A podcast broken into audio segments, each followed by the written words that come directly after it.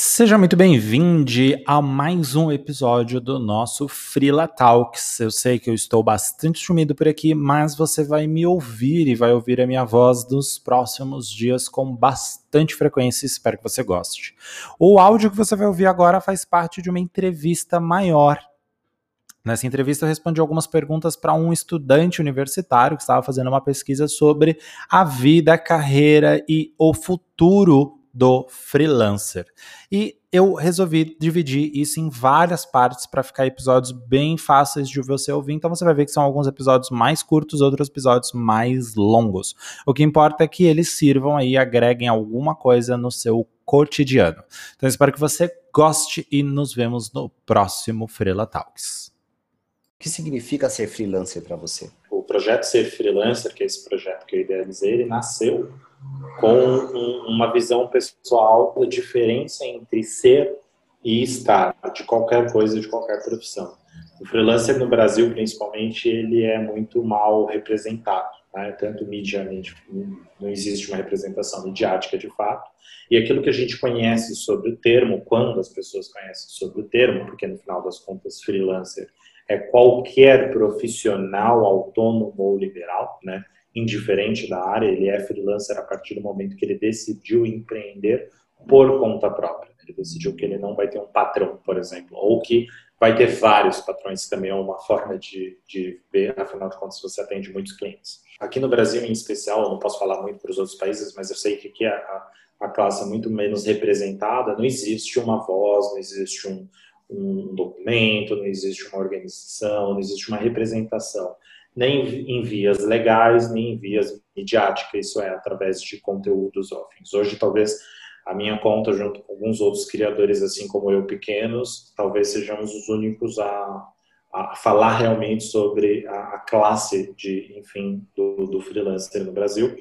E eu comecei a, a compartilhar um pouco da minha visão, porque já que a gente não tem essa uma representação e as representações que a gente tem são muito pejorativas, o freelancer é visto como um bico, ele é visto como algo passageiro, ele não é visto como uma empresa. As próprias empresas que contratam o serviço freelancer ou empreendedores que contratam outros empreendedores, outros freelancers, não se reconhecem. Então, a gente tem muitas vezes essa percepção de que o empreendedor, o cara que é dono de uma empresa, muitas vezes individual, uhum. ele não tem equipe, ele contrata outros é, colegas de outras áreas, como design, é, redes sociais, né, social media e afins, e ele não reconhece essas pessoas como empreendedoras, ela reconhece como meramente alguém que está prestando um serviço ali para ele. Então, ele, ele, explora isso da mesma forma que a classe trabalhadora é explorada naturalmente dentro do capitalismo. E por uhum. ausência de conteúdos dentro dessa área,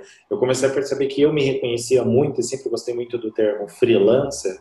É, depois de um tempo eu descobri até um pouco mais, aí eu falo o significado um pouco mais para frente.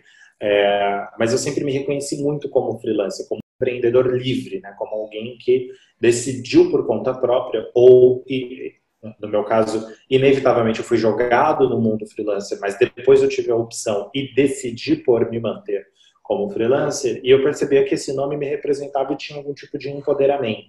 Alguma coisa uhum. como. Mas, mas não era essa a percepção que o mercado tem, não é ainda, e não era essa a percepção que outros freelancers, às vezes da mesma categoria que eu, designer, web, branding, é, criativos, né, das áreas que são consideradas criativas, entre aspas, é, não, também não se reconheciam dessa forma, não se viam empoderados como empreendedores e etc. E aí eu comecei a perceber que existia uma diferença entre ser, ser freelancer, quando você se reconhece, você é um empreendedor autônomo liberal e você entende todas as nuances é, que existe, né? Dentro dessa categoria, ter contabilidade, uhum. talvez você tenha que contratar outros fornecedores, outros freelancers, ter que atender cliente, lidar com, com, aspectos emocionais e físicos, né? Burocráticos, todas essas coisas. Enquanto que existiu uma diferença entre o estar freelancer, que geralmente é aquele profissional que tem um, um CLT, está dentro de uma categoria do CLT, mas presta serviços ocasionais e pontuais para algumas outras empresas, mas não tem a intenção, é, por, aí por N motivos, mas não tem a intenção por N motivos de se tornar um empreendedor. E aí a gente uhum. resolveu criar o projeto com essa, justamente com essa distinção. O ser freelancer é aquele profissional liberal autônomo que decidiu escolher o consciente ou não, porque existe fases, né? Mas ele decidiu, por fim, se manter como empreendedor autônomo, queira ele é, evoluir para se tornar uma empresa com colaboradores ou manter-se sempre como prestador de serviço ou não, né? Então tanto faz qualquer uma dessas duas opções.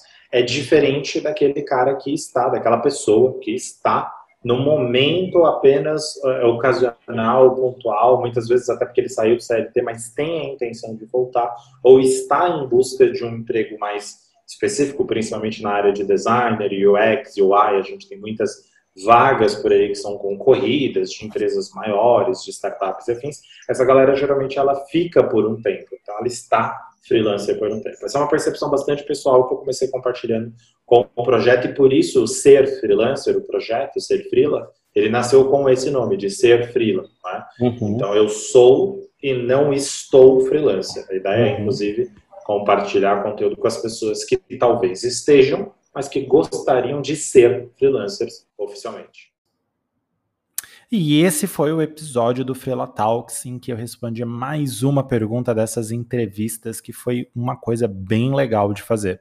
Agora eu quero estender um pouco a nossa conversa e quero te fazer dois convites. O primeiro é por que a gente não continua essa conversa lá no direct, lá na DM do Instagram? Se você quer dar seus feedbacks ou se você quer simplesmente dar a sua visão sobre o episódio de hoje, vai lá na DM, conversa comigo que eu prometo que eu posso demorar, mas com toda certeza eu vou te responder. E o segundo convite que eu quero te fazer a partir de agora é da jornada freelancer empreendedor.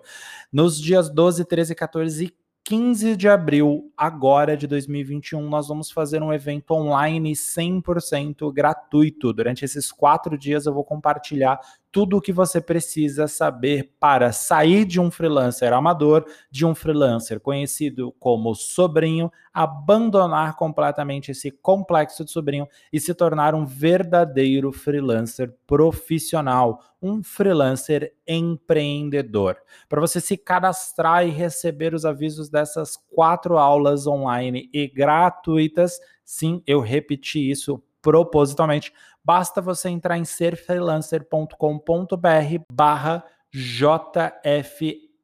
Então é bem simples, você coloca seu nome, seu e-mail e o seu cadastro já é confirmado automaticamente. Nos dias 12, 13, 14 e 15 você vai receber o um e-mail e outros lugares também que você decidir ali receber essas notificações para ficar ciente para assistir às aulas que serão ao vivo e serão online. E sim, eu vou repetir outra vez, serão gratuitas. Então, se eu fosse você, eu não perderia tempo. Aqui embaixo também vai ter o link da descrição. Você pode se cadastrar simplesmente clicando no link aí, se for mais fácil para você. Nos vemos lá.